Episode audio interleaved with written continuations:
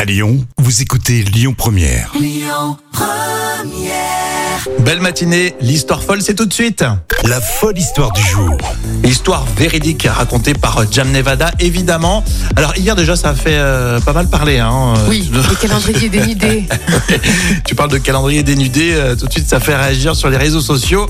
Est-ce qu'on en a terminé cette année avec la neige En tout cas dans l'Ain, ils ont une solution un peu spéciale. hein. Oui, ils ont une étrange solution. Alors, Marc Chavant, qui est le maire de la commune de Cerdon dans l'Ain, alors il se demande mais comment peut-on empêcher la neige de tomber chez moi Ah oui, Alors, c'est ça la sorcellerie, sorcellerie. Écoute, Non, c'est un élu de la République, donc il peut pas faire preuve de sorcellerie ou de, de prière ou de. c'est sûr, il est censé être laïque. euh, Voilà, ouais. exactement. Et aux frontières de, de sa commune en plus. C'est ça. hein. Donc en fait, il a trouvé avec l'aide de son conseil municipal une solution toute simple. Désormais, il est interdit de neiger dans la commune euh, de, de Ah, Cerdon. Il a décrété. est décrété. En vrai, en fait, c'est un, ex- c'est un arrêté municipal sur l'interdiction de neiger, mais c'est un texte qui est bon, assez symbolique. hein. Bon, Oui, on l'a bien officiellement. compris, ouais, oui. Et Du coup, justement, ce texte est rédigé pour dénoncer les difficultés que rencontre sa commune alors que l'hiver s'installe. Parce que si tu veux, au- au- autour de cette commune, Ouais. donc, le réseau électrique est mal entretenu.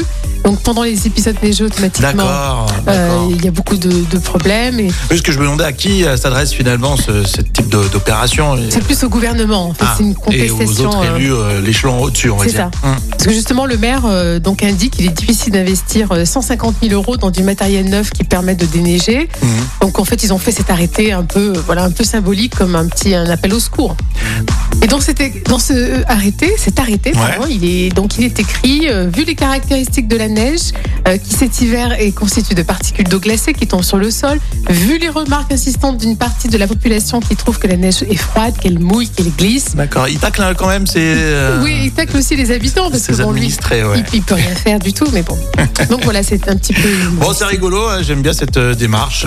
C'est vrai que des, des élus, notamment de petites communes, euh, font tout pour attirer l'attention parce qu'on a tendance à les oublier. hein. Bien sûr, bien sûr. Et l'eau, ça mouille, je le rappelle. hein. Euh, Exactement, Ah. Et exactement. la neige, c'est froid. hein.